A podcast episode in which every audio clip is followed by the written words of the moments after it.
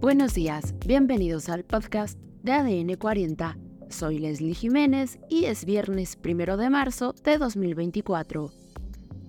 Comenzamos. Parque Urbano Aztlán realiza sus primeras pruebas. Emboscan a convoy militar en Tepalcatepec, Michoacán. Imputan a Alberto Fernández por malversación de fondos. Pero antes, en nuestro tema principal, inician las campañas.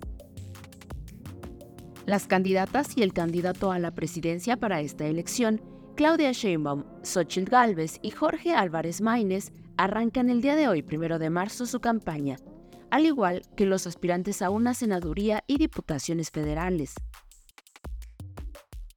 En la coordinación de la campaña tenemos reuniones permanentes, estamos todos integrados y repito, es el equipazo que nos va a llevar al triunfo este 2 de junio.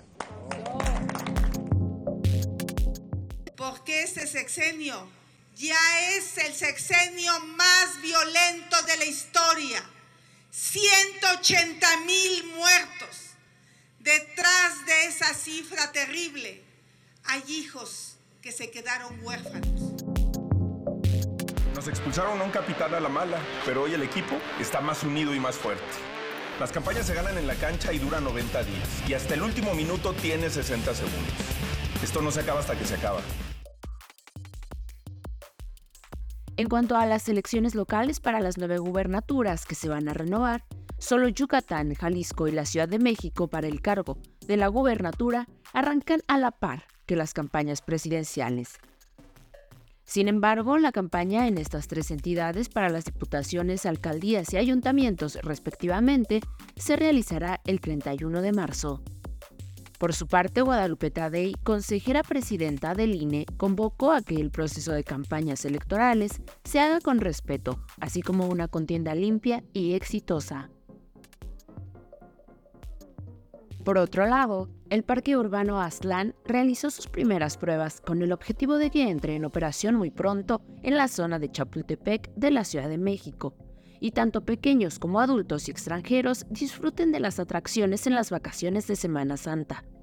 Las pruebas preoperatorias comenzaron el miércoles 28 de febrero, para que se tenga total certeza de que todos los juegos que se van a ofrecer a la ciudadanía estén en óptimas condiciones y se evite algún accidente.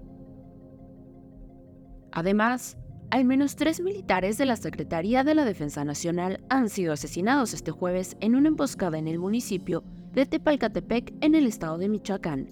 La prensa local ha reportado la muerte de un cuarto soldado, una información que hasta el cierre de esta emisión no ha sido confirmada por la Sedena, que sí reconoce que hay unos seis o siete heridos con diversas lesiones